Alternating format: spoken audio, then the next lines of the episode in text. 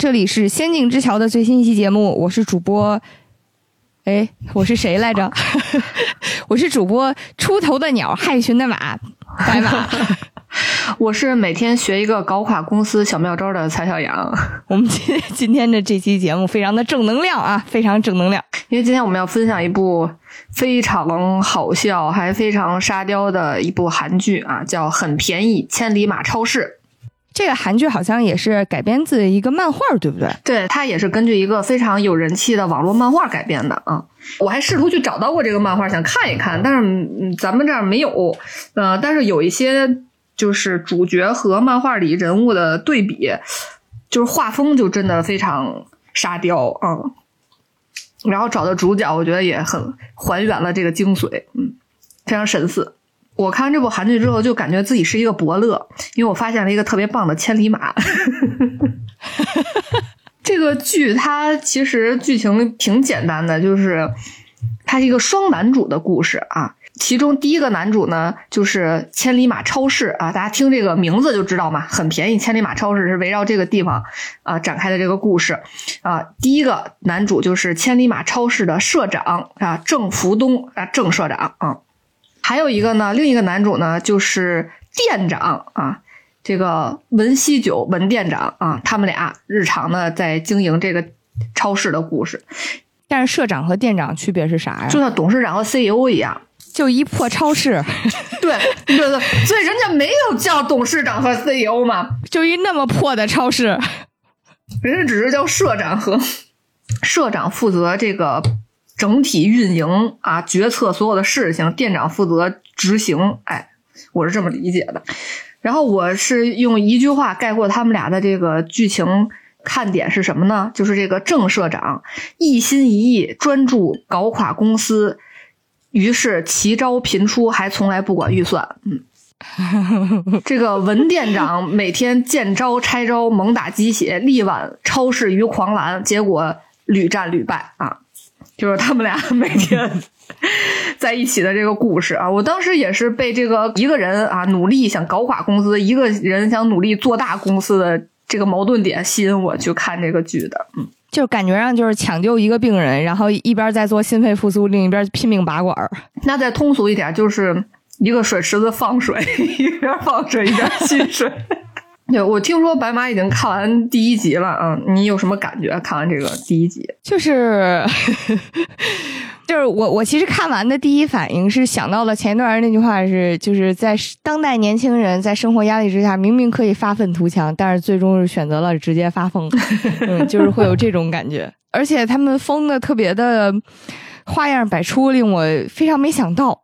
哦啊，对对对，都是神转折。但是我这心情，我得在你讲完第一集之后，我才能分享，要不然涉及到剧透。哦，好的好的，嗯呃，整体上还有一个感受就是，这个剧的画风其实一下让我想到了古早时期的周星驰，就是那种特别无厘头，是完全不按对对对，完全不按常理出牌，嗯，而且就快完全无视物理定律和社会的法治道德，到了这个程度啊，就是为了一个。发疯和开心，因为我觉得它是还原漫画，还原特别好。因为我觉得漫画里面会出现非常夸张的那种画风啊，或者就是比如说像以前咱们聊英兰，说有一个人能在天上被抛来抛去，对吧？然后其实这可能只是漫画才能。呈现出来的场景，但是在我们这个改编成真人的剧之中，他们真的就类似这种场景都演出来了，这非常的神奇。我觉得跟这个原本 IP 是漫画这个形式相关之外，嗯，我觉得说社会背景有点说有点大，但是真的不光是漫画，就是他们那神经病的程度啊，我觉得比英兰那个天上扔人还是要疯多了。那个顶多算是夸张的手法，这个就已经是人已经不正常了啊，就是到这个程度，但是很解压。嗯嗯，铺垫了这么多，我们现在可以哎正式走进千里马超市了啊！这间超市呢，虽然名字取得非常的气派啊，千里马嘛，是吧？但是它的位置呢，就还挺偏的，是在这个京畿道凤凰市啊，一个偏离首都圈的这么一个十八线小地方啊。而且这家店呢，常年是经营不善啊。当你走进店里，你会发现这个菜吧，它是烂的；地板呢是脏的，货架是乱的，员工呢是颓废的，店长呢是崩溃的。嗯，我觉得这已经不是经营不善了，这压根儿就不经营。经营不善，你说菜是蔫儿的，我能接受；菜是烂的，算怎么回事儿？就是这个国会议员啊，拉票的时候，一般不都是会给大家画大饼吗？可能在电视上大家也看过啊，就是说，如果我当选了啊，我就给大家实现什么什么什么，这这种啊，这个地方的议员拉票说的是什么呢？如果我能顺利当选，我就想办法把千里马超市在咱们这儿关掉，让它开到别的地方去。就是这个已经能变成一个竞选的非常有利的一个事儿了，所以大家就知道这个超市在当地是呃非常不能说存在感低吧，是大家都非常不喜欢的一个店。嗯，钉子户。不过啊，虽然这个千里马超市呢，这个又小啊又破，但是它呢其实是隶属一个非常大的一个集团，哎，就是这个 D.M 啊大马集团啊。这个大马集团其实是韩国一个非常大的一个大财团啊，它拥有十七万员工啊，是这种就是全国毕业生都想毕业就就职的地方。嗯，感觉影射了韩国很多财阀呀。对对对。但是这超市确实这个集团就是所有的下属的公司里面最独特的这么一个存在，它已经变成了一个就是发配的地方。就如果啊你被调职去了千里马超市，那基本就等于是公司要把你开除了啊。但是没有一下开除你啊，先给你来调到这儿去啊。那就这么一个啊经营不善的一个发配地的这么一个超市。我们这个郑社长和文店长都是怎么来到这儿任职的呢？啊，我们先说比较好说的这个文店长啊，他还比较年轻啊，是一个年轻人，他是单亲家庭，从小和他的妈妈相依为命啊，家里一直呢就比较贫苦，所以他走的呀是这个一心努力学习，考上好大学，找到好工作，然后升职加薪，出任 CEO，迎娶白富美，走上人生巅峰的这个路子啊。所以呢，他就是从小啊努力学习，考上一个非常好的大学，毕业之后呢，就一心要进这个大企业，嗯，就是有点像咱们这儿，就是努力学习，大学毕业，然后考公，这辈子就稳了，就是这种感觉，嗯。我看他的那个奋斗履历的时候，就觉得真是东亚的年轻人 都卷的相似，就从小卷到名校，卷到名校卷证，卷完证之后卷各种的那个什么托福成绩、托业成绩，然后卷自己什么社团履历，卷到头啊！韩国年轻人的目标是进财团，然后咱们这边目标是考公考编。嗯，终于啊，他也是我们这文店长，他也是成功了，他进入了这个大财团。但是没想到稍微有点偏了这个路啊，他没有到本部去上班，他而是来到了这个千里马超市啊，当上了店长。他去千里马超市其实还挺怎么说呢？不能说艰难。我记着好像第一集里面有交代，就是从他这么优秀的一个履历啊，当然可能是在我这种学渣看来比较优秀的履历了啊，就是他这么优秀的履历，居然还待业了一年七个月，嗯，然后才终于。收到了这个大马集团给他的职业 offer，嗯，我觉得可能是因为太卷了，因为后来有一个从本部来的女职员，她是会四国语言，你知道吧？天，哦，嗯，虽然第一集没往这个方向细展开，但我觉得很多。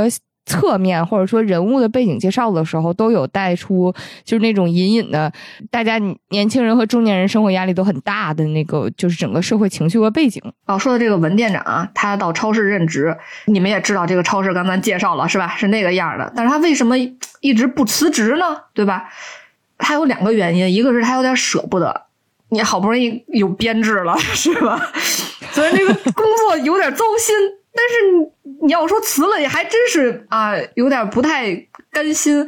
而且这也是他一直的担心的辛苦供养他的妈妈的心愿，也是想让他有这么一个稳定的大集团的工作。嗯，然后另一个原因呢，是因为他家里真的很穷，所以他就上大学有很多的助学贷款。他有了这个工作呢，能让他顺利的去还清他的助学贷款。对，所以虽然啊，超市是这个鬼样子，他还是一直就坚持下来了。剧里还交代一下，他每个月拿到手的钱，他得先什么还助学贷款，然后扣各种什么保险和养老支出，然后最后到手吧，还有三千多块钱，三千多人民币。然后他每次一到这个时候，偷偷摸摸的去别的超市 买一些好吃的牛肉，然后在这个买完牛肉回家的路上，在天桥上顺手买两把摆摊的生菜。呃，他人还挺善良的。他看那个老太太，就差这一四把生菜就能回家了，就把人生菜都买了，一片牛肉配着八片生菜那么吃。这吃的不仔细，根本尝不出肉味。主打一个滋味，肉滋味，就是主打一个肉滋味啊。然后每个月就就奋斗的年轻人的那种感觉吧。不过，哎，这个峰回路转，在我们这个文店长在这任职了两年多之后，他终于等来了一个牛人。这人是谁呢？就是我们的社长郑福东，哎，这个郑社长，他的来头啊就比较大了啊。他原来是这个大马集团本部啊这个高层中的高层，他是这个集团的理事，嗯，而且啊是最有希望出任下一任集团社长的这个人选之一啊。那么他是怎么啊实现阶层跨越？一下来到这个超市了呢？啊，这这这个不叫阶层跨越吧？这叫阶层跳跳崖。他反正跨没跨越嘛，往回跨也是跨。往哪儿跨不是跨呀？这个郑社长的转折呀，还要从一次大马集团的这个高层会议说起啊。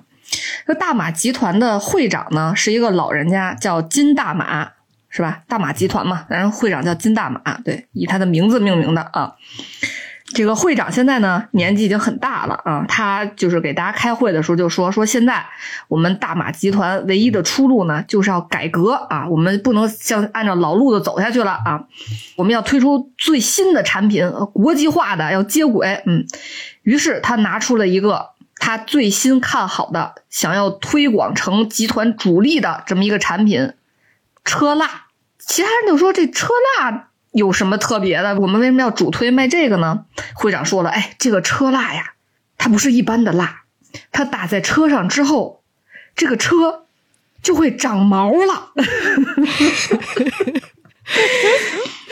我当时看到这儿的时候，发出了我在这个剧这个剧里面的第一声啊，然后后面就不停的在啊，然后这不禁让我想起了被另一匹小马的支配的恐惧。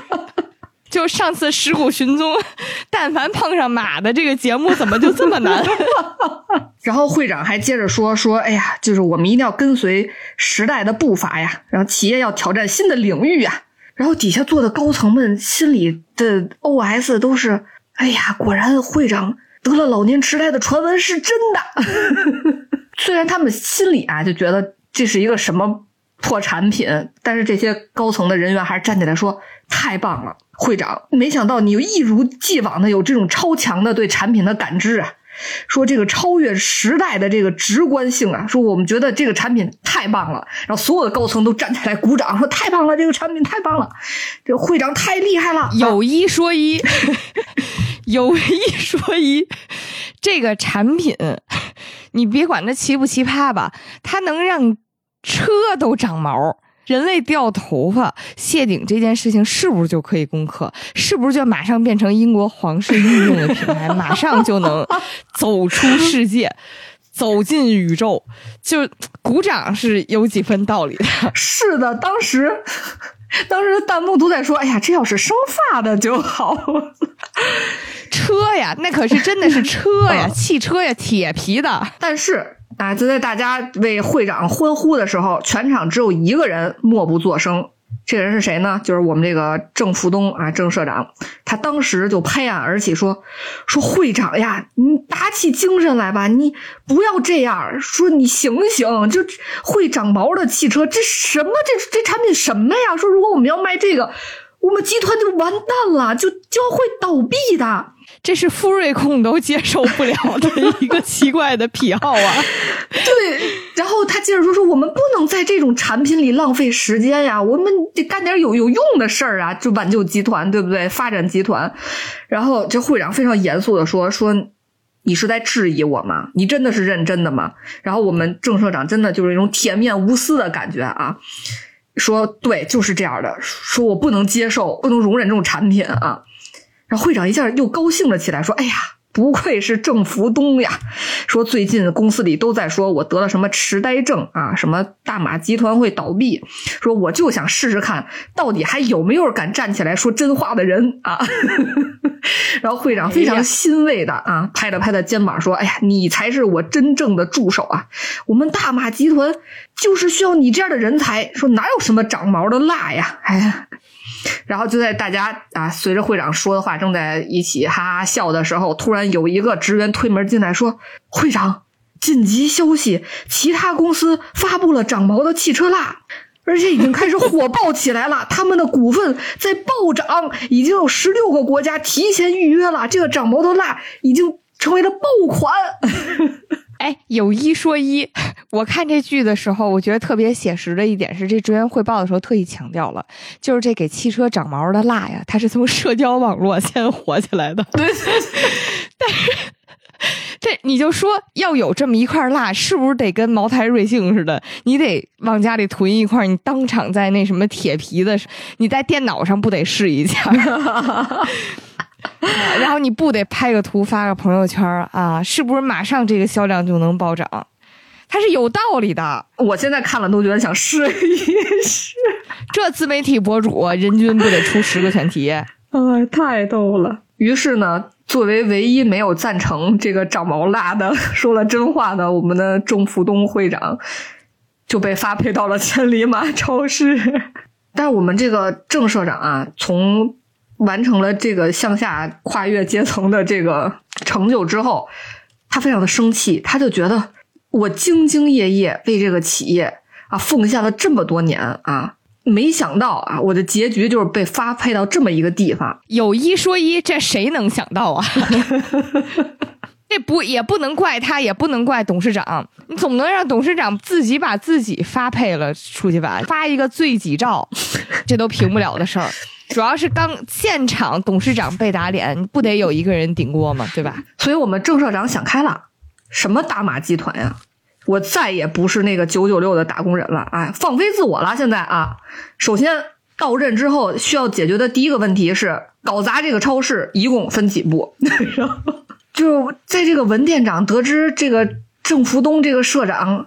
来我们这儿的时候，真的他非常的欢欣鼓舞啊，因为大家都知道这个人是集团里非常厉害、有能力的人啊，跟着他一定可以挽救即将倒闭的我们这超市，而且他已经开始畅想了，哎，我只要跟在他的麾下，成为他最得力的助手啊，就自己也可以跟着一块升职到总公司啊，成为公司的中流砥柱。嗯，我觉得不怪这些员工，就是因为这个社长的选角是一个特别。不苟言笑，就是全程扑克脸的一个男的，然后整个人就是，甚至有一些古板，然后法令纹也非常的深刻，就是法令纹都有戏的那种中年的职场大佬的感觉。嗯，虽然故事讲到这儿，曹阳告诉我们他是准备要搞卡这家公司，但是我真的一直看到最后，我都觉得他要来演的剧本是那种。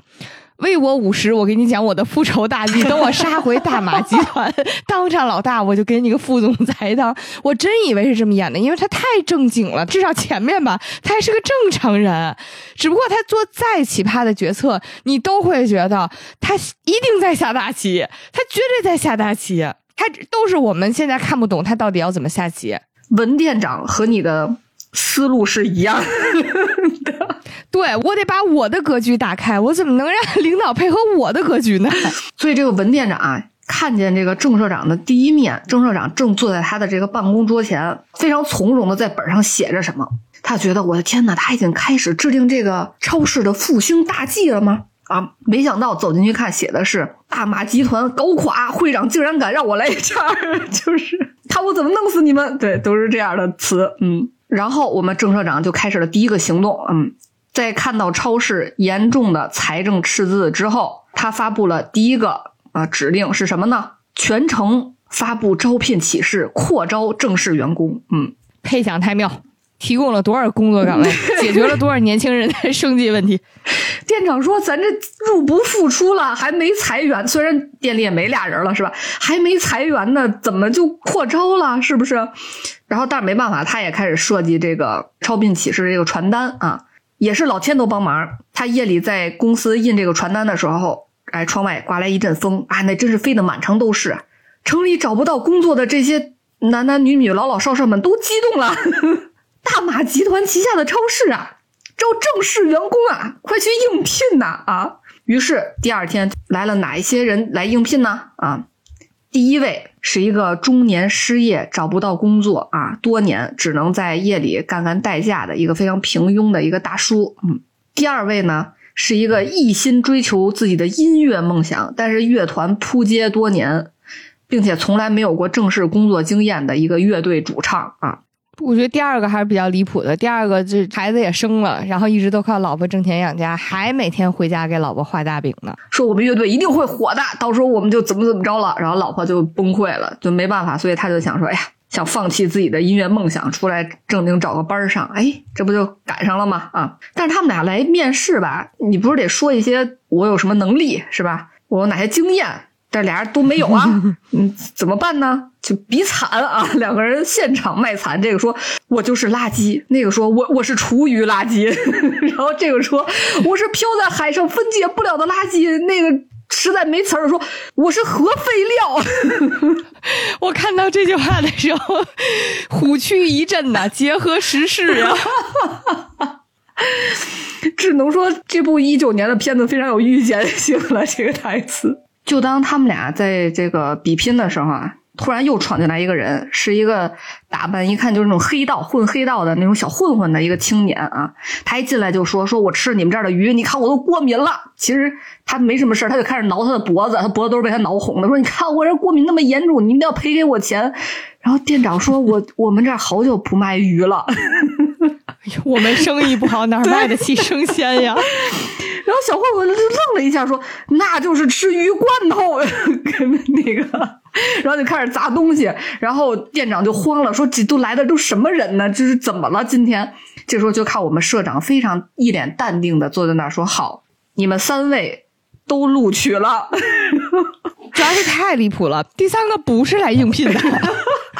但是第三个那个小混混非常开心，第三个就是顺手打劫一下，就感觉你到集团来闹事儿，集团给了你个编制，然后喜从天降啊！然后不只是这三个人啊，离谱，非常离谱，这个面还来了一群更离谱的面试者。第三个大哥也挺不客气的，就是我以为他应该是那种听完这句话轻蔑一笑，放下手中的椅子说：“本大爷就是来收保护费的，谁想进你这破超市打杂呀？”然后没想到他当场就这个 offer 我接了，我一定好好工作。这种就是你们怎么回事儿？能不能对自己的职业有点信仰？但是从侧面上来讲呢？充分证明什么？就是工作岗位，你别管岗位好不好吧，工作岗位是能能稳定社会。这漫长的季节里就演了，找不到工作的年轻人闲的五脊六兽的，就出去偷鸡摸狗去了啊！你看看，虽然他没求职，但是强行塞给他一个工作，他还挺高兴，是不是？然后除了这三位看起来就非常奇葩的面试者之外，来了一群更让人意想不到的面试者，他们是谁呢？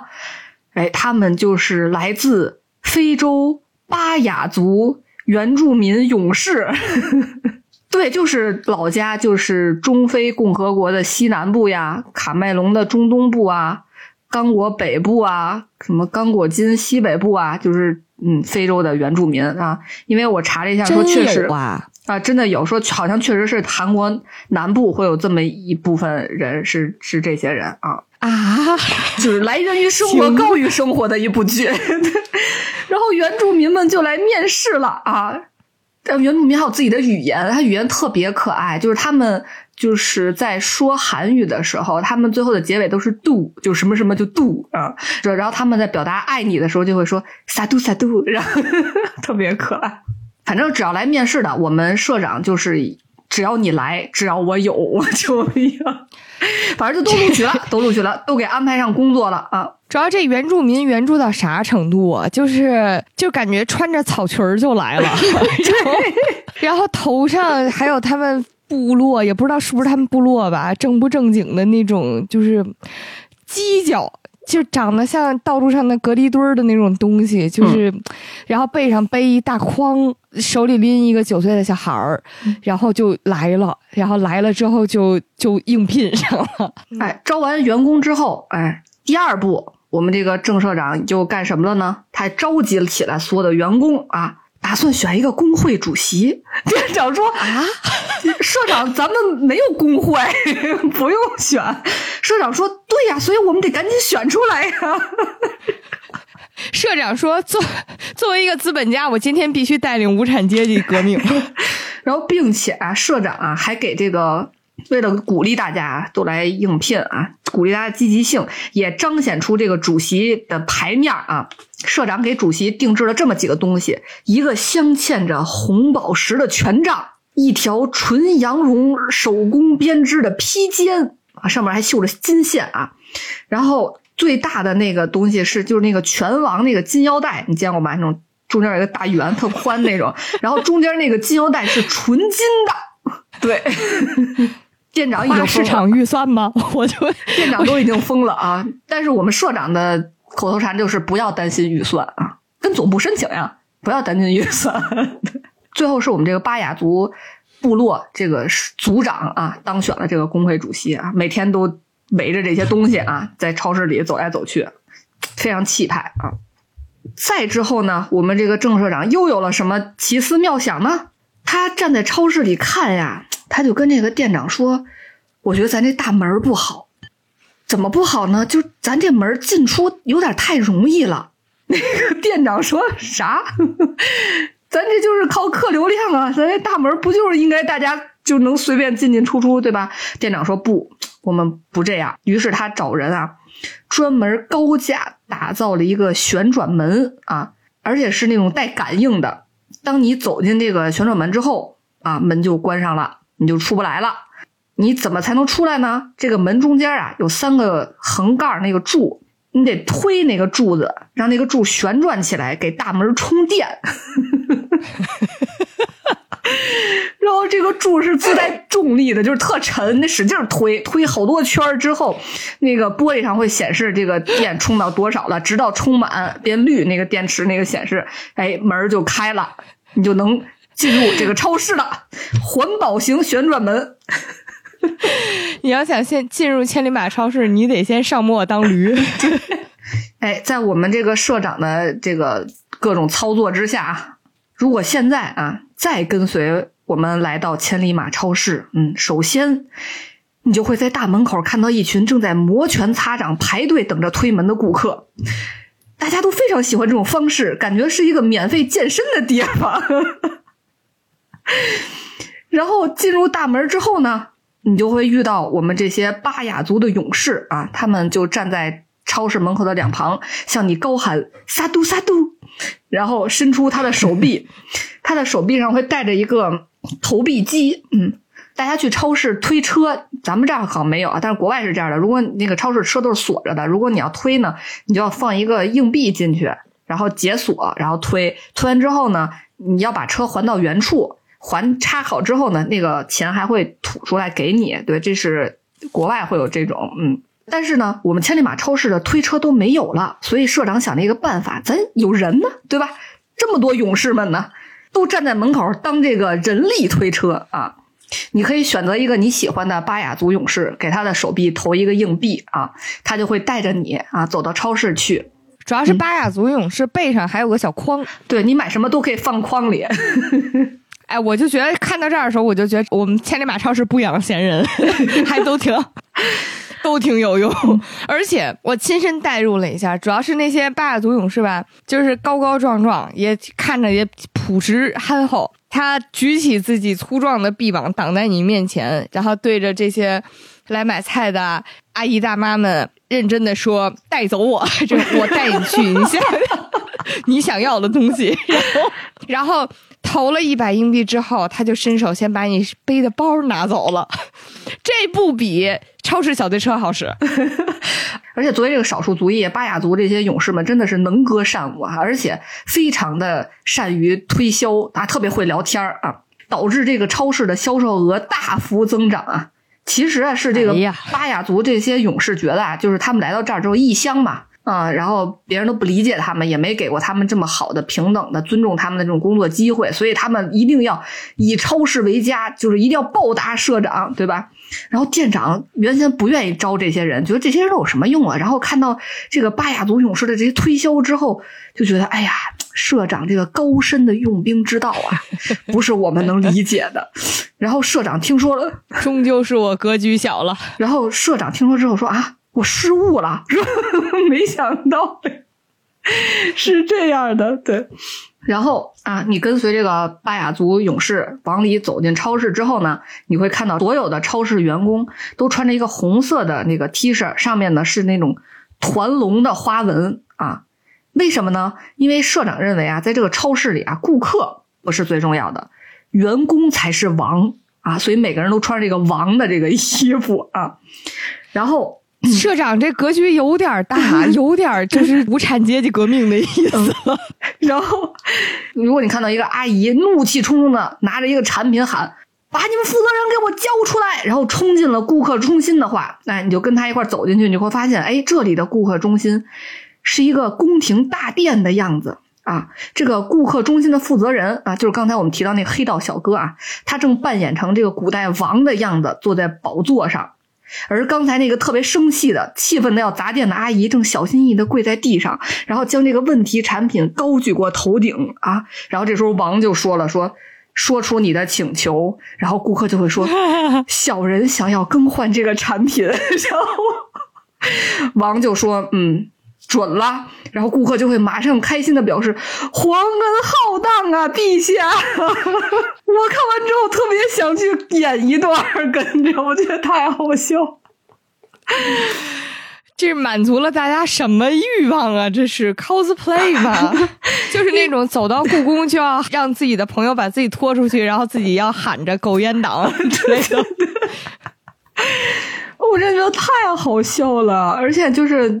完全复刻了那个，就是以前我看那种古装的韩剧里面他们说的那个话，其实是和那个现代的不一样的，比如说敬语啊或者什么那种古代的那种用词，然后大家都是模仿那个开始演起来，我觉得是超级逗。嗯，那社长搞这些的时候，他就是想的是就是怎么不按常理怎么来，是吧？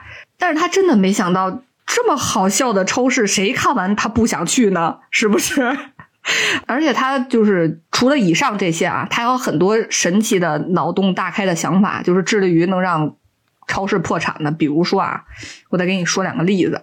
新年的时候，每个超市都会推出新年礼盒，然后别的公司呢都是比如精选一些产品，像什么人参呐或者之类的，就是这种东西，就是送礼用嘛，对吧？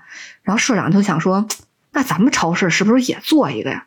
然后我们店长说：“现在还没选品呢，咱有点不赶趟，来不及了。”社长说：“哎，年轻人格局要打开，咱为什么非要做产品呢？是不是？咱可以卖那个礼金礼盒啊，就是就直接把钱礼金礼盒啊，就是卖一千块钱放进那个礼盒里，我们就卖这礼盒。那。”送啥不送啊？一千块钱，它它定价多少啊？反正还带打折、满减赠送的。对，然后所以所有的人都来 抢这个礼盒啊！就比如说，还有有一次，我们社长就是每天一个公司破产小妙招。有一天，哎，上班的路上，他就听这个车里的广播说：“哎呀，现在高考已经结束了啊，说很多企业呢都有这个推出高考考生的这个优惠。”就是咱们这儿其实也有嘛，就比如说每年高考结束，什么去游乐园拿考生证啊，或者你去什么吃饭拿考生证，可能都会有些优惠嘛，对吧？社长就跟店长说：“咱也搞一个考生优惠。”店长说：“咱们就超市，你针对考生能有什么优惠啊？是不是？”社长说：“年轻人格局要打开，都是送优惠，咱们为什么一定要卖给他们什么东西呢？”咱们招考生当实习生呀，每人给涨百分之三十的工资啊！他是散财童子啊，这是。而且你知道他招考生干什么吗？招考生的第一天就是，当你一进这个超市门，你就看见面前跪了一百个考生，然后三个人抬一个顾客，然后跟着一个巴雅族的勇士去买东西，就是因为你走都不用走了，我们就是人多，主打一个人多啊。然后还有比如说这个超市搞优惠，比如说。临期产品啊，或者包装有一些压呀、破损这种产品，不都会大减价嘛？然后有一天，社长就看店长说，这个减价产品的位置又换了，就问为什么？店长说，因为如果每次都在那儿的话，大家进来就知道就直奔那儿嘛。所以每天呢，我们都换不同的地方，这样能增加大家在这个超市里就是的行进的路程，可能就会增强大家再去买点别的东西。嗯，社长就受到了启发，说，哎。这个主意不错，换位置让大家找不着。哎，这招太逗了。于是他又想了一个什么进化的招呢？就是他扮演成一个不能说超人，就是蒙面侠的这么一个人。他就是一个优惠本会，对。然后他跟顾客说，只要能在超市里逮着他，就再降百分之三十产品。这已经是密室的玩法了，就是那个。之前很多地方台不都会去做那种什么超市大抢购、限时抢，然后最后核算你的钱吗？我觉得他们已经越来越像这个了。对，然后反正就是这些奇奇怪怪、让人想不到的主意。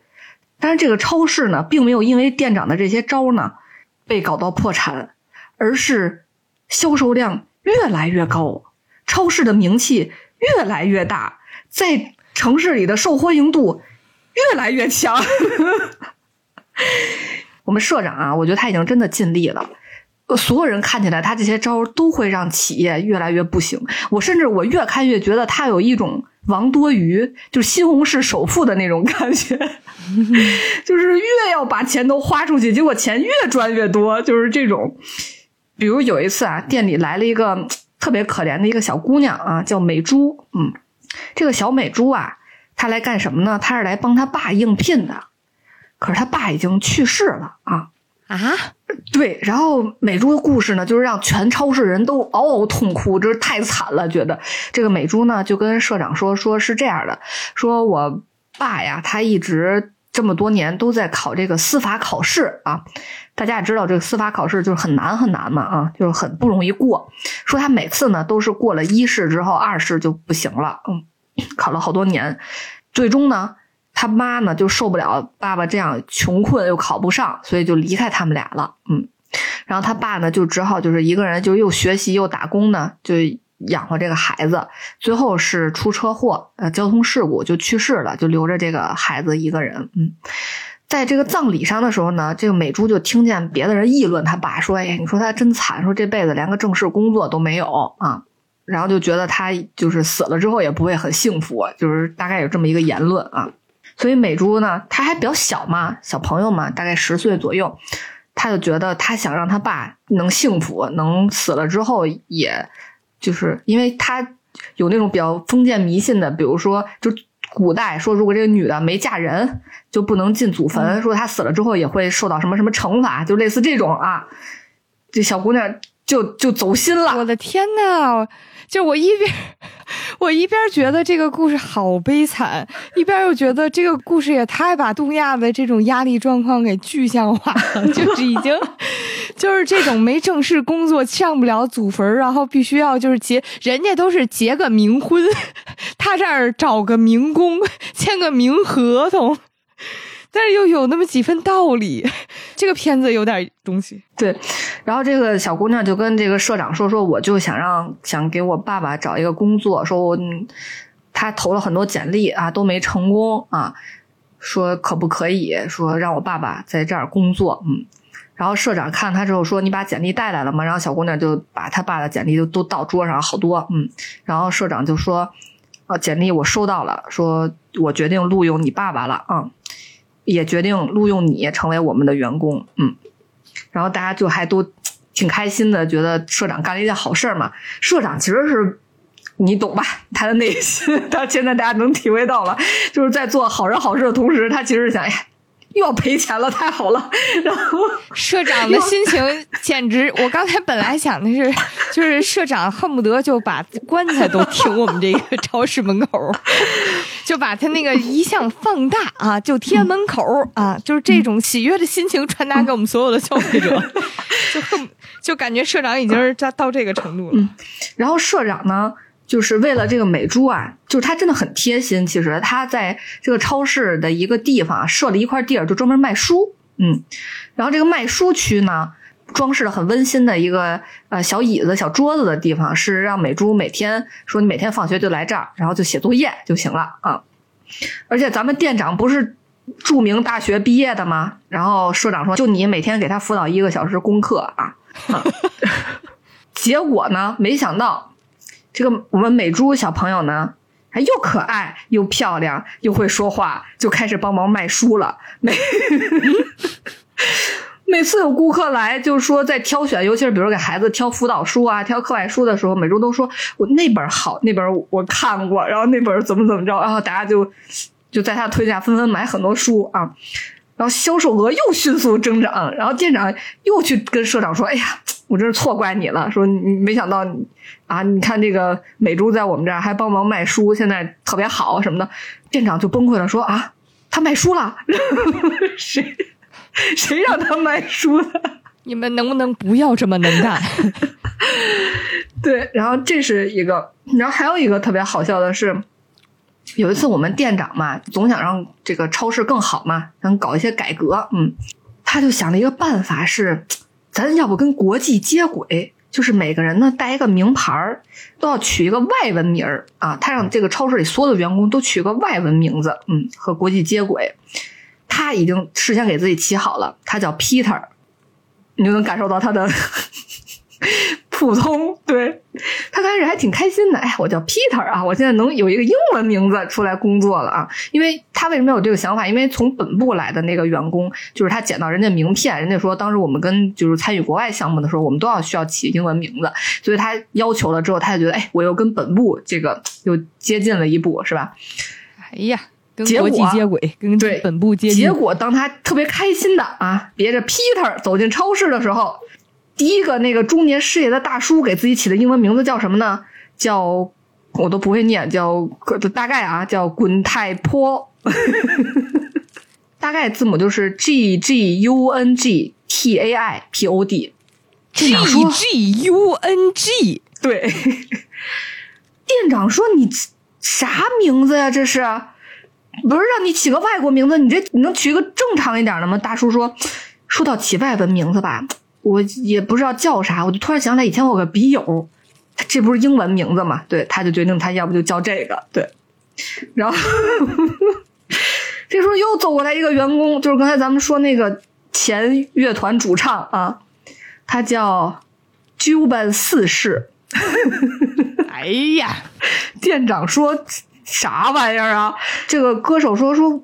我一直看着外国人都叫什么三世四世，觉得很洋气的样子，是吧？所以我也起一个名字。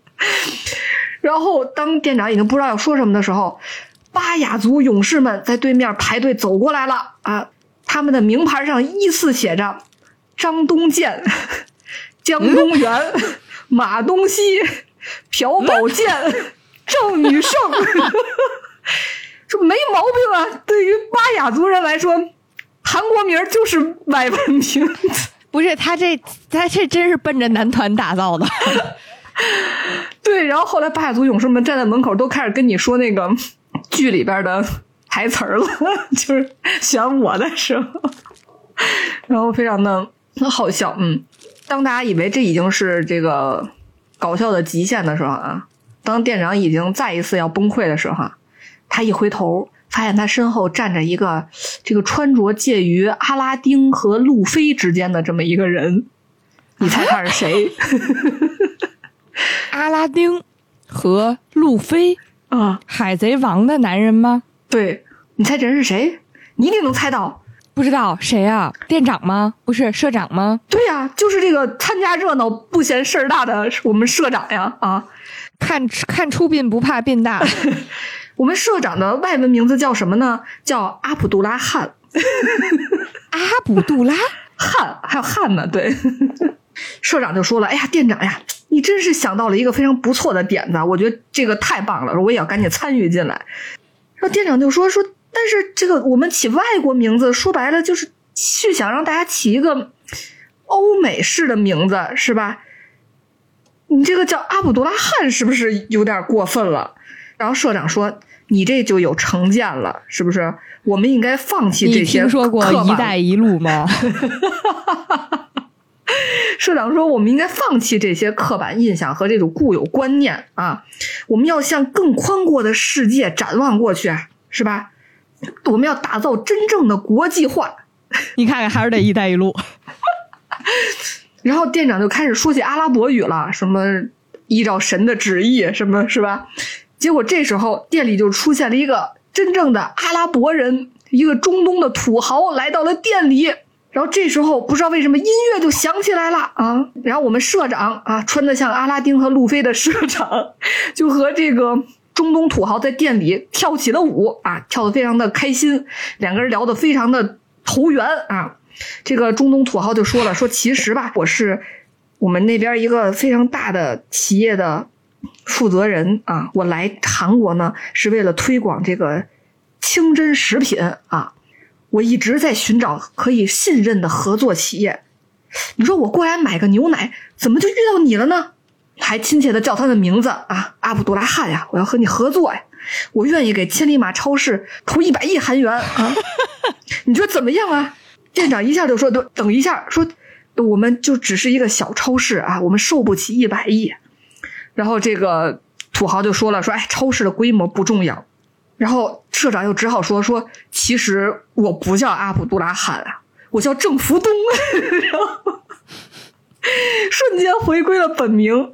然后但是呢，没用了啊！这个土豪就非常热情的，不能说爱上他吧，就是喜欢上了他，就非要拉着他投资，说：“哎呀，就投资吧，和我合作吧，多好的机会呀！”啊。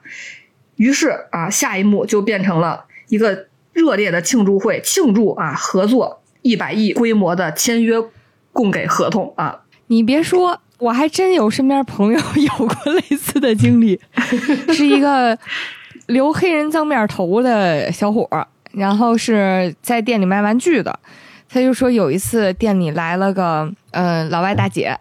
然后呢，可能是看他的脑袋有缘吧，觉得他投缘吧，这个造型 啊，然后就在他这儿买了好多东西，就是大单呢，啊，就是大姐给他留了个地址，留了个人名，让他给，就是类似于送货似的。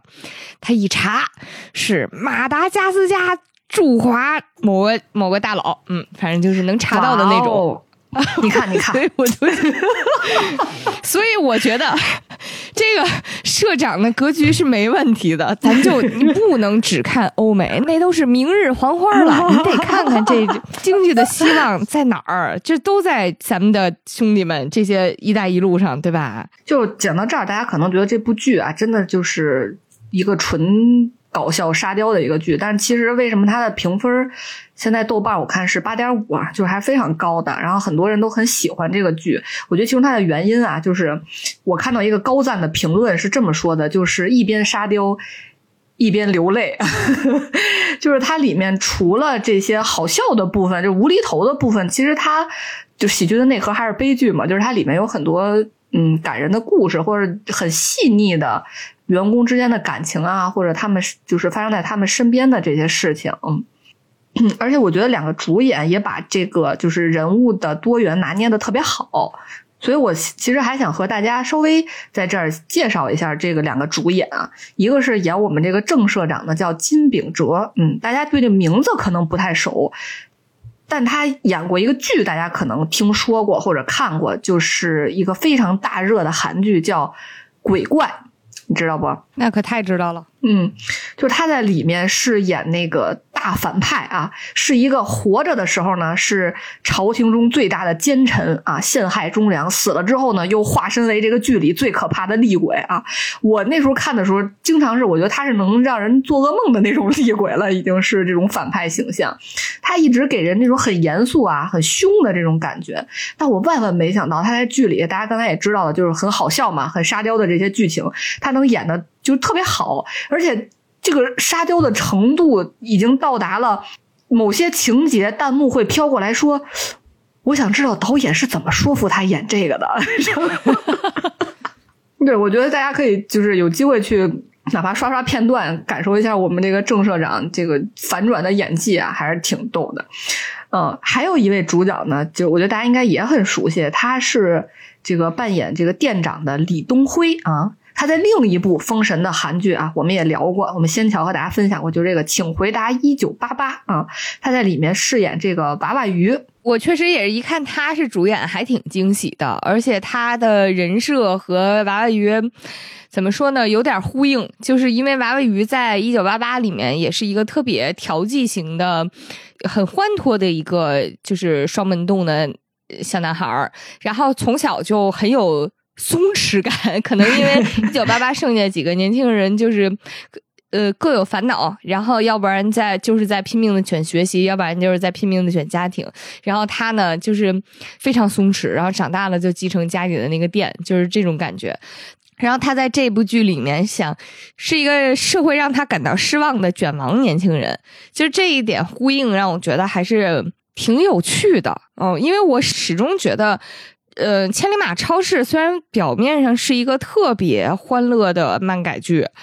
然后风格也是非常放飞自我的脑洞大开型，但是它底色是很悲剧的，就是像包括像刚才讲的那些各种角色，他们都经历了自己真正现实生活当中的，无论是经济方面的压力还是家庭方面的这些问题，这些角色他们底色中的那些困苦，其实和韩国社会里面现在对于很普通的这种平民阶层的普通人那些生活中的压力是息息相关的。就是要不然就是一辈子到死都在考司法考试，然后要不然就是到死都没有一份正式工作，甚至还会因此而被嘲笑的这么一个绝境。然后包括娃娃鱼，就算他这么卷，名校毕业，他依然还要花一年七个月才能找到工作。呃，关于娃娃鱼这个角色，其实还有一点很妙的，就一笔带过了，就是社长空降来的时候跟店长见面，然后就问他说：“哎。”别的店长之前的店长你知道吗？都干了三个月就走了，你干了多久？然后当时娃娃鱼这个角色说我已经干了一年多了啊。当时社长觉得你是个人才啊，但是其实这背后还有一个信息，就是对于娃娃鱼这样一个家里没什么背景，然后经济压力又很重，又得不停还着这个助学贷款的普通年轻人来讲，他选择没有那么多呀，他就在这儿好好苟着就 就得了。尽管是一个糟心的、糟心的工作、糟心的岗位，但是高低这也是个。按咱们这儿话说，高低这也是个大厂啊，就是年轻人没有那么多选择，然后更别提那个说自己是核废料、核废料和厨余垃圾的那两个人，他们也都是三十多或者四十多岁，就是正在进入自己青壮年的这个时期的这么一个。人，然后同样也是有巨大的压力。就是其实如果扒拉开那些非常无厘头的部分的话，这个剧底色其实是挺清晰的。它是在经济非常不好的情况下，一些怎么说社会的边角料们努力自救的一个故事。嗯嗯，然后反正就是会让人觉得还是挺，他用一种非常轻松的笔触在讲这件事情，但是他的意图还是很清晰的。嗯，是的，我当时看到娃娃鱼演的时候。呃，我也是，就是亲切感啊，而且在里面，尤其是演到一些很温馨、很细腻的片段的时候，我我就有一种觉得这个剧真是雕中带泪啊，就是，然后。就是也很有一九八八里面那种好哭的那种感觉，嗯，对，所以我觉得他是给普通人一个心灵马杀鸡这种感觉，就是大家都很焦虑，然后都是普通人，都感觉暂时看不到前途和出路，也没有办法进入财阀，实现自己的阶层跃升，然后阶层上面的阶层还往下掉人，对这种情况下，然后大家来到了千里马超市这样一个了无生趣的地方，突然之间。在各种的，就是离谱的操作之下，大家却慢慢的又找到了希望。我觉得这个可能是这部剧真正给人治愈的地方吧，然后大家相互之间再有一些支持，这个是这部剧，我觉得它就是指受很多人在看这部剧的时候得到的心理安慰。那我给大家分享两个就比较温馨、感人又好笑的这个小故事吧。啊，当时啊，我们店长为了可以扩大千里马超市的影响力，他就跟这个社长申请说，我想开展一个文化活动，叫。千里马文化节啊，然后让大家都来咱们这儿，就是扩大影响力嘛。就因为咱们这个是他们这个京畿道凤凰市，以一个远离大都市的一个小县城一样的地方嘛，也没有什么太多的文娱活动啊。说咱们给大家举办一下，嗯，然后能让大家就是在多方位的认识我们这个千里马超市，扩大我们的宣传。嗯，然后社长一看说。不错呀，我觉得你这个想法，但是你这个文化活动、这个演出，你想过是什么吗？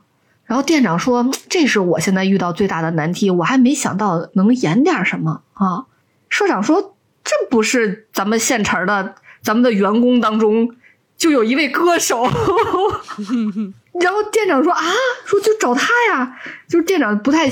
信任这位前歌手是吧？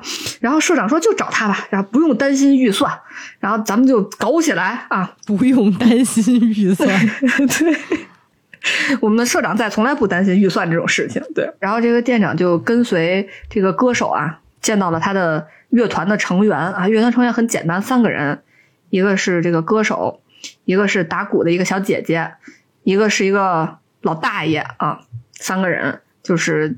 表演就是给他演的时候呢，还可以，就听着有一点摇滚，但是你感觉还挺动感的，挺好的啊。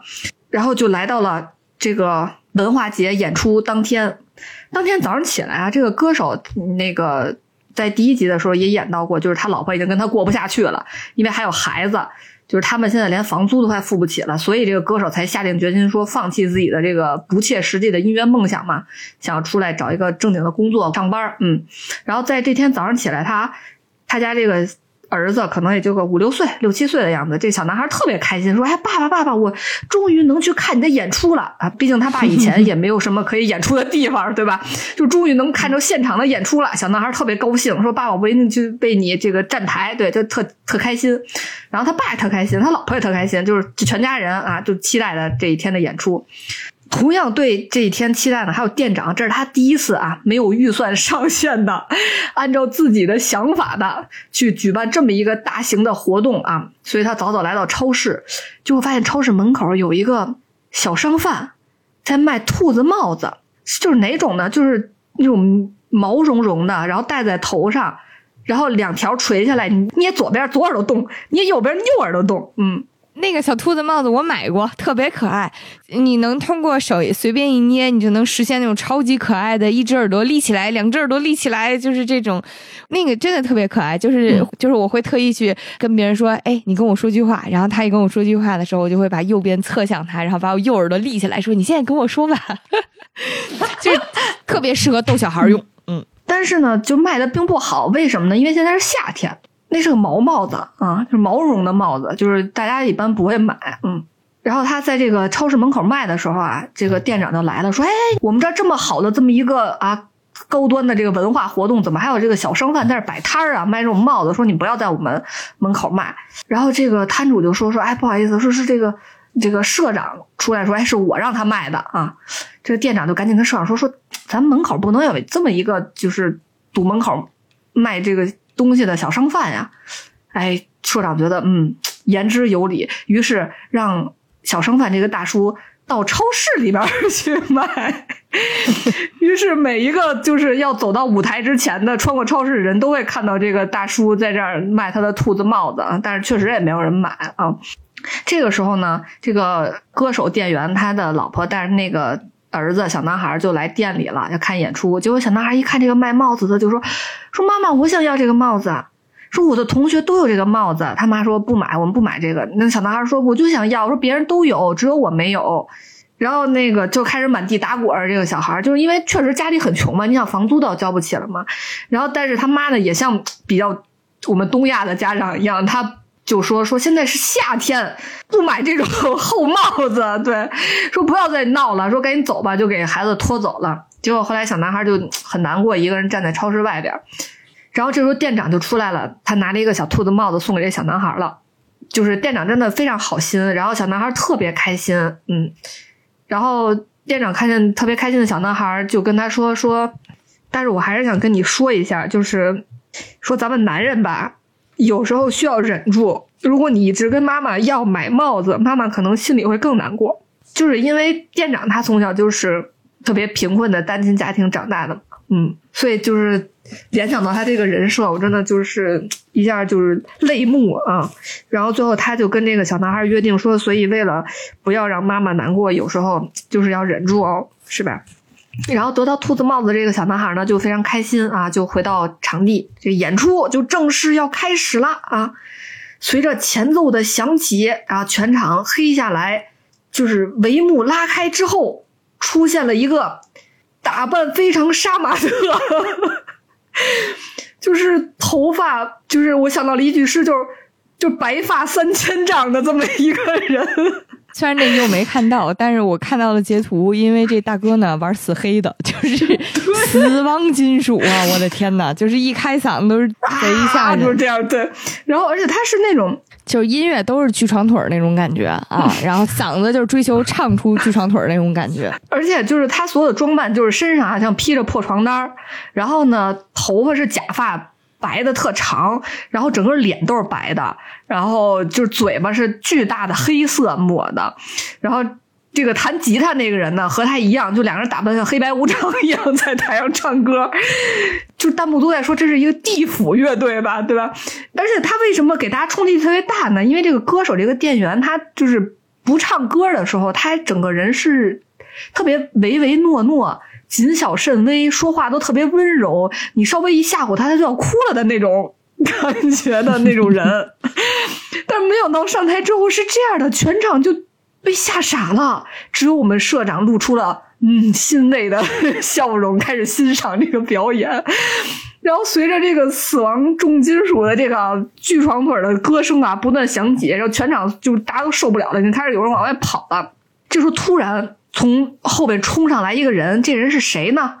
就是我们的顾客中心负责人。哎，我们这个王啊，他冲上了台，说：“你们这干啥呢？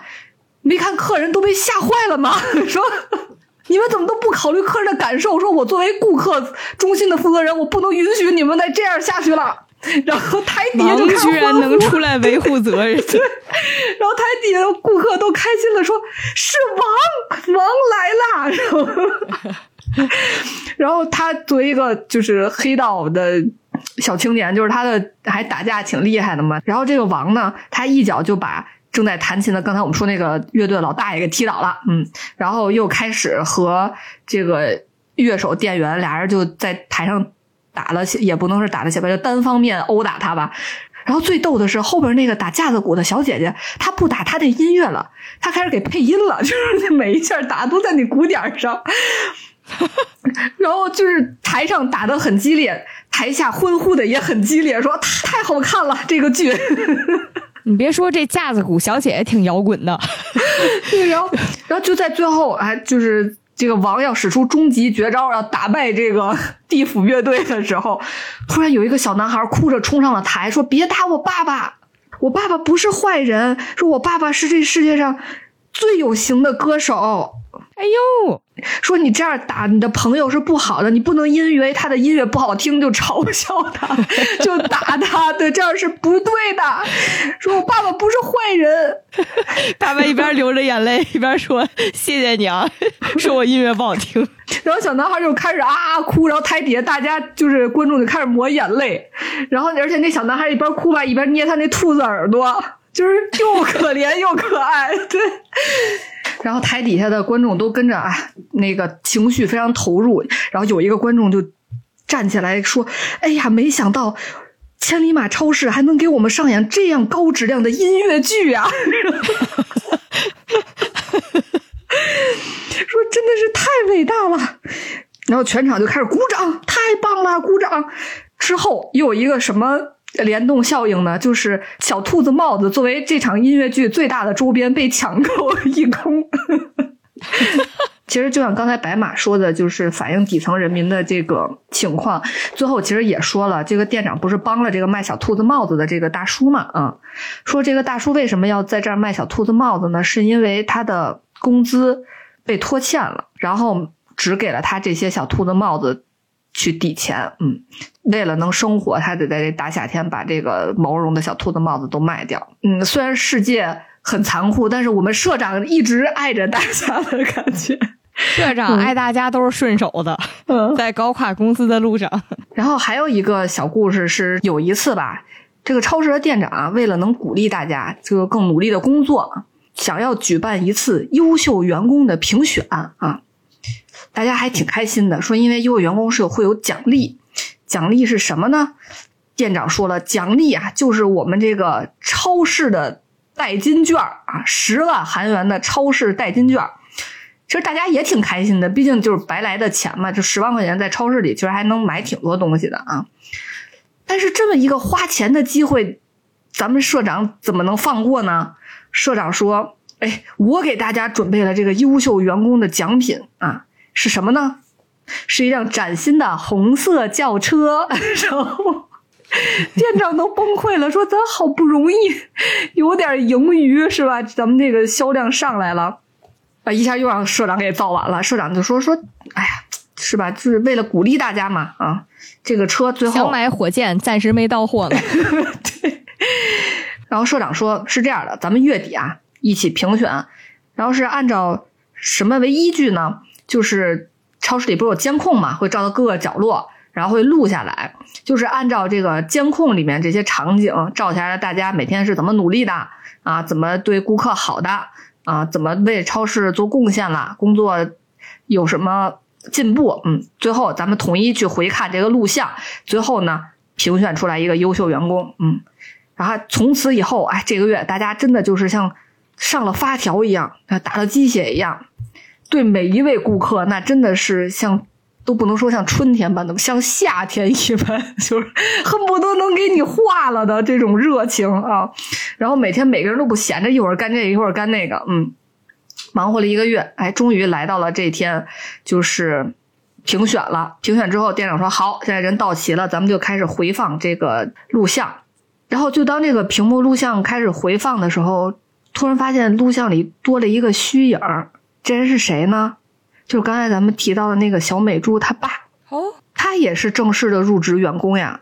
虽然他已经去世了，对，但是他其实每天都在这个超市里啊，一会儿擦擦地，一会儿摆摆货，然后就是每天也自己在那儿忙活着啊。就是你日常看不到，这可能是有一点，就像咱们玩那个指甲衣那种感觉，你用手机才能看到。对，阿飘，对，但是他就是设计成。因为大家可以通过这个录像去回看，然后录像里就是通过摄像头可以把它把记录下来。嗯，天呐，好感人哦！对，然后当时尤其是就是这一集前面的铺垫是这个小美珠在店里的时候，其实她每次看到别人有爸爸妈妈一起来买东西，她其实还挺羡慕的。然后她就想说，特别想让她爸爸能看看她现在的生活，或者能再陪陪她什么的。结果没想到在那个录像里，她坐在那儿念书啊或者看书的时候，发现旁边她爸就坐在那儿看着她。哎呦好暖，然后最后大家全票通过，选这个美珠他爸成为 这个超市的优秀员工。对，然后社长就把那个车钥匙给美珠了，说就是因为是你爸当选了嘛。然后美珠就说说那这个钥匙就放在。超市里吧，谁想要用车的时候，大家可以一起开。哎呀，太暖了，我的天！对，因为这个超市里所有人都像一个大家庭一样，然后大家都就互相还感情非常深啊，就还挺好。你别说，是得选他爸，就是 他的工作已经是没有人能监督得了的了，他还坚持工作。对，然后我觉得特别打动我的点是他特别突然。嗯，就是你没想到过他会是这样的，嗯，就是他爸出现的非常的，好像又合理又让人意想不到，嗯，其实小女孩故事真的体现出就是超市大家庭的这个感觉，也我觉得也离不开我们社长这个员工就是王，让大家幸福在一起工作的这种理念吧啊。因为有一次特别好笑的是，有一次特别好笑的是，社长组织大家抽签儿啊，然后抽中的人是要干嘛呢？是策划这个超市的活动，就非常的随机。然后这次是谁抽中了呢？就是我们这个王啊，顾客负责中心的王抽中了啊，他就很苦恼。你想，他作为一个小混混嘛，是吧？他混黑道的，他没怎么上过学，你说他能策划啥，是吧？他就很苦恼。他每天处理这个顾客需求的时候，就反正就有点挂相。然后有一个老奶奶来的时候，跟王说的时候说：“陛下，说我感觉你最近。”就龙颜非常的 对不开心，对你是不是有什么苦恼呢？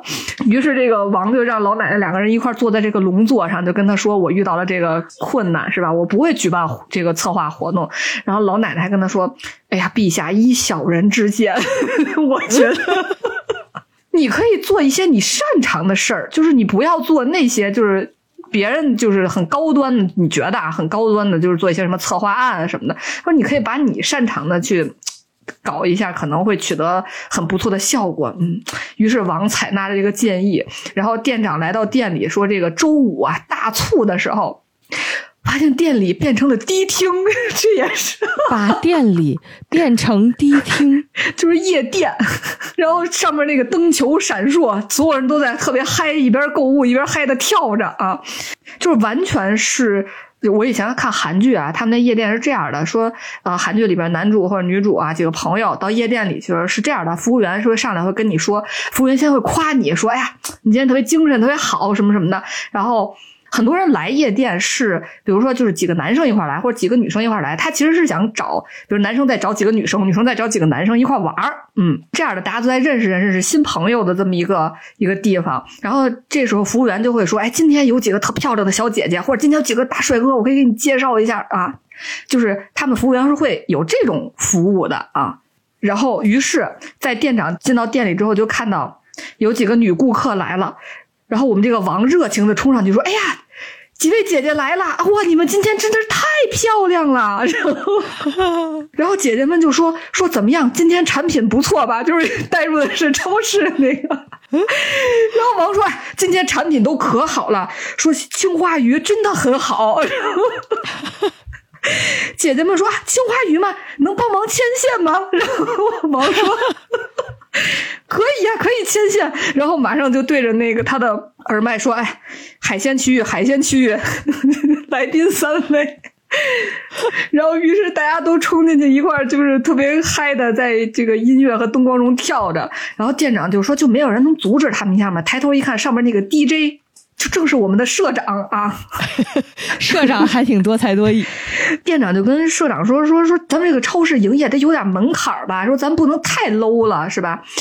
然后社长说：“但是你看，大家看起来都非常开心啊。说你看过这么幸福工作的职员吗？职员们可以开心笑着的工作，他觉得才是让职员成为公司真正主人的工作。我想去千里马超市上班 啊，可说呢，这是一个工作有点梦幻了都。我跟你说，不仅是我想来这超市工作，你知道这超市有多好吗？”其实我们盛社长被发配到这个超市，是因为除了他刚才我们说那个倒霉的长毛的辣的这个事件之外啊，还有一些公司内部的高层的斗争。嗯，当时有希望能够成为下一任这个大马集团社长的人有两个，一个是咱们这个郑社长，一个是公司的专务啊，他叫全专务啊。但是全专务这个人呢，就比较专务是个什么职位啊？专务其实就是董事会的成员，也是这个公司高层嘛。这个全专务啊，他和我们郑社长是同期进入这个大马集团的啊，等于这两个人就是感情深厚的，互相斗了很多年。可以说，我们这个郑社长走的是就铁面无私啊，公司的一把刀啊，会长需要哪里需要砍哪里啊。然后，但是全专务和他完全相反，全专务是。比较靠这个溜须拍马上位的啊，全专务就是当时在会长说长毛辣之后第一个站起来称赞会长特别厉害的 那那个人，嗯，而且他和会长的孙子啊两个人感情特别好，因为会长没有儿子了嘛，只有一个孙子，他从这个会长孙子很小的时候就一直接近他，就是关心他，就是精神干爹是吗？啊，有点这个意思啊。其实这个千里马超市啊，为什么一直开的这么？不行，还没关门呢？是因为全专务和这个会长的孙子两个人一直在利用这个超市洗钱。哦，就是俩人的感情已经好到可以一块儿做脏生意了。对啊，利用这个超市洗钱，然后贪污了很多钱。当这个其实看到后面，你会发现，其实这个大马集团这个会长，这个老会长，他其实派郑社长来千里马超市，也有这个想要解决千里马超市问题的这么一个深意在啊。所以，当郑社长这么一个铁面无私的啊，被称为集团狗头铡的这么一个人物，来到千 对，然后来到这个千里马超市之后，这个全专务啊。就一直每天都心惊胆战的，他就不知道他想干嘛，他不知道这个厉害的对手到了有我把柄这个地方，他要干嘛，所以他就一直想找人卧底在这个超市。但是这个超市的氛围有多好呢？像刚才咱们说的，他派了一个女孩叫赵代理，这个女孩来到超市，然后赵代理把我们郑社长每天都干嘛啊，有什么计划，有什么行动都汇报给他，等于是就是来当奸细的。然后赵代理来的第一天就叛变了。那折服于我们郑社长的魅力，因为当时郑社长，你想傻子都知道他刚来，然后就派了一个人来这儿，总部派来的，对吧？社长就问他说：“说你是不是全专务派来监视我的？”最后他还跟这个赵代理特别贴心的说：“说没事儿，说你该干什么就干什么，他让你汇报什么你就汇报什么，嗯，打工人嘛就不为难你。”这人也太好了，哦，说。打工就是这样的呀，上级让做什么就去做什么。说你只要按照全专务的指示去做就可以了。说不用担心我，嗯。然后赵代理就叛变了，而且赵代理逐渐被这个超市的一家人的氛围感动，然后融入了这个大家庭。最后当结局的时候，他就没有回到总部，还是留在了这个超市里。嗯，其实啊，一开始这个全专务没想派赵代理来，他想在这个超市里找一现成的人。这人是谁呢？就是我们文店长，因为文店长来这儿很长时间了嘛，也一直没有晋升，然后窝在这么一个鸟不拉屎的超市里，然后，然后全专务就找到了文店长，说：“哎，我许给你，说如果你能每天向我汇报啊，这个郑社长每天都干什么的话，我就让你当科长，还把你调到总部去工作，因为总部工作不就是一直他的梦想吗？对吧？”嗯。然后当时我们文店长还稍微有点傻傻的这么一种形象，说：“啊，什么意思？”然后全专务对他的评价说：“这小伙哪儿都挺好的，就是每次什么话都需要我说两遍。”然后，嗯全忠武又跟他解释了一遍，说：“你就是把郑福东每天几点上班，然后都做了什么事情，然后跟谁说了什么话，然后什么时候去上厕所什么的。”都要告诉我，全专务当时像跟傻子解释一样跟他说：“你上学的时候写没写过那个什么芸豆观察日记？你种一颗豆子，看它什么时候发芽，就用这种跟小孩说话一样跟他解释。”然后店长听完之后就傻不拉几的特别高兴，回去完成任务去。他倒是也没什么，因为这个事儿吧发生特别靠前，他那时候对于社长也没什么所谓的忠心呐，或者是认同啊之类的。还指望着通过这事儿阶级跃升呢？我估计啊，去总部也算是一种跃升吧。回去之后呢，也就认认真的完成这任务，写社长观察日记嘛。结果在全专务那边吧，他收到的这个社长观察日记就直接傻眼了。大概内容就是：今天社长变成向日葵了，就是画风百分百复刻芸豆观察日记。我觉得是芸豆今天长印儿了，还挺可爱。这全专务特别生气，就是觉得你拿我当傻子吗？就是不干就不干，干就干。你这 社社长变成向日葵了，算怎么回事啊？然后就特别生气的直接冲到了千里马超市来找他算账。结果没想到，正到他冲进来，但是他冲进来也不是很顺利了。嗯，他首先先需要给门充电。对，然后要绕过巴雅族战士组成的人形手推车墙，然后呢，绕过来之后，终于看到了店长，然后正一把薅起来他脖领子，质问他：“你小子为什么要调戏我？你你小子为什么要戏耍我？”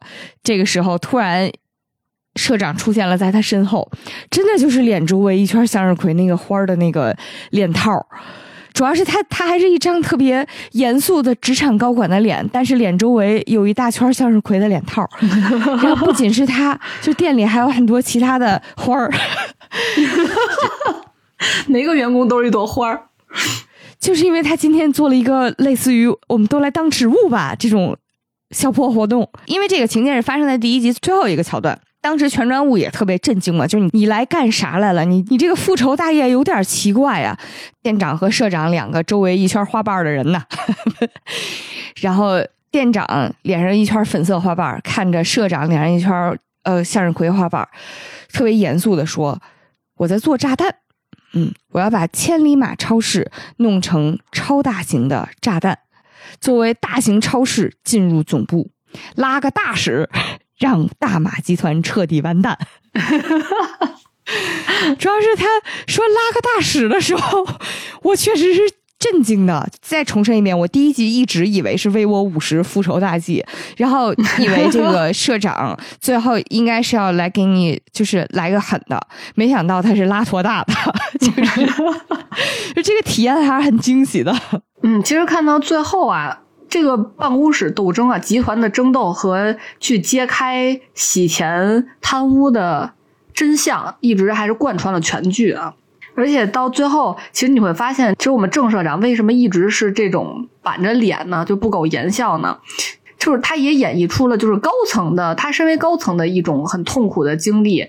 就比如说刚才我们说的，他的外号是“狗头铡”，就是他为什么？你听着这个名字挺好笑的啊，他为什么有这么个名字呢？是因为在有一次的公司大裁员中，会长指定他去负责这件事儿，所以就是好残忍哦。对，由他去，然后而且还裁掉了和他关系特别好的一个科长，然后所以达子还说，哦，这个裁员是公平的，因为你看，就是跟他关系最好的这个科长都被裁掉了，好残忍啊！嗯，所以他一直就是会有做噩梦啊，就是梦见自己就是因为他要签字嘛，裁了一千多个人嘛，那大家都觉得他不不能说铁面无私吧，就是有点褒义了，就是暗地里骂他的话嘛，就是还挺毫无人性，我觉得他对他经常梦到自己就是签裁人的那个文件的手会流血，然后什么签着签着字那个纸上就就变红了什么的，对，就是对他来说，虽然他觉得就是公司当时裁人是正确的决定。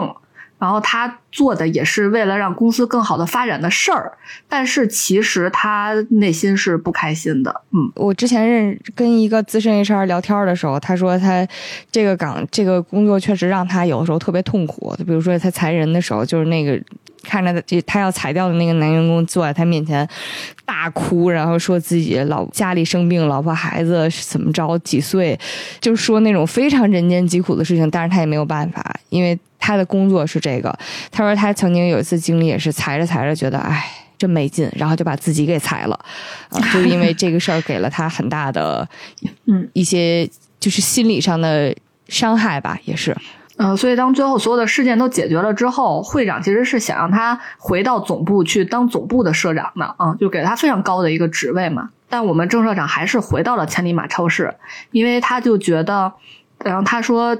他以前一直是在为公司工作，他以后想为公司里的人工作，嗯，所以他就回到了这个超市，想和大家一起幸福的在一起工作，还结尾还是挺好的。然后又在超市里当起了他那个降价产品，让大家在超市里追他，超市里演表演杂技。对，你知道我刚才听着听着，我想到什么吗？就是这个剧它是一个共产主义之梦，为啥呢？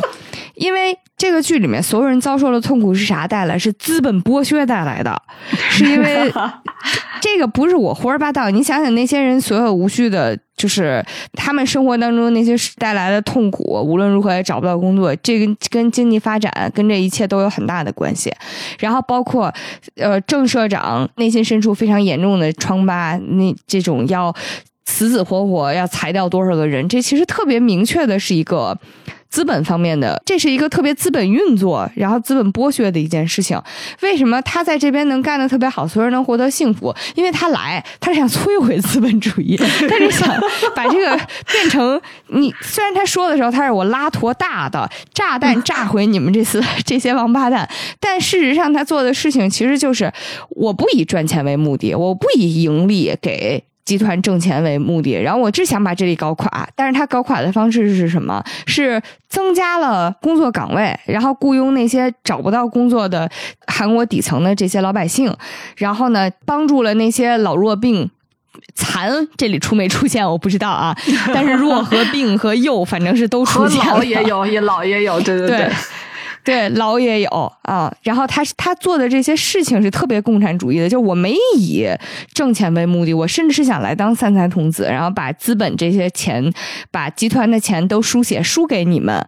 但是在这个过程当中，他们又产生了依赖感，又产生了对于公司的认同，然后又居然又带来了给公司的效益，就是这是一个关于共产主义的梦啊！我跟你说，然后结尾就是。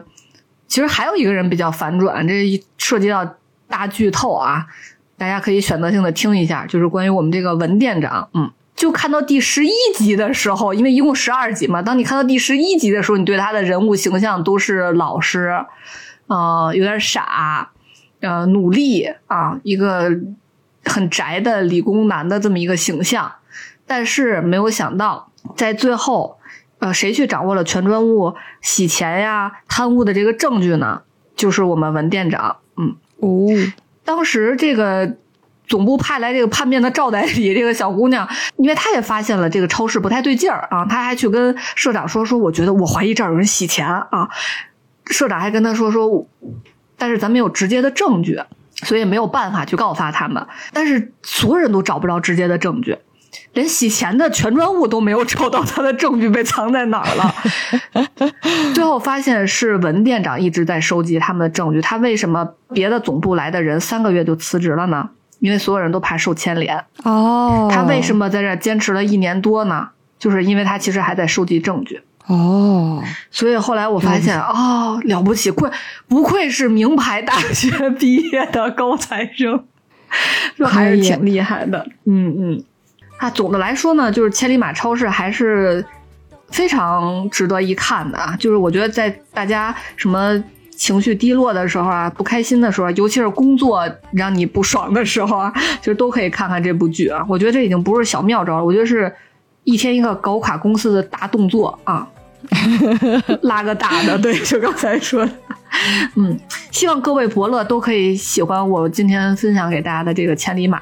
虽然给大家讲了很多欢乐的桥段啊，但是也希望大家可以自己去看一下，因为我觉得这个剧确实是除了表面的欢脱之外，还是有点东西的。好，那我们今天的节目就到这里啦，我们下期再见，下期再见，哈嘟哈嘟，哈嘟哈嘟。如果你喜欢这期节目呢，欢迎大家点赞、评论，把它分享给你想推荐的人。也欢迎大家在你的平台里，无论是无论是打赏、月票还是赞赏，嗯，欢迎大家的支持哦。您的支持会用于我们节目的运营和剪辑费用。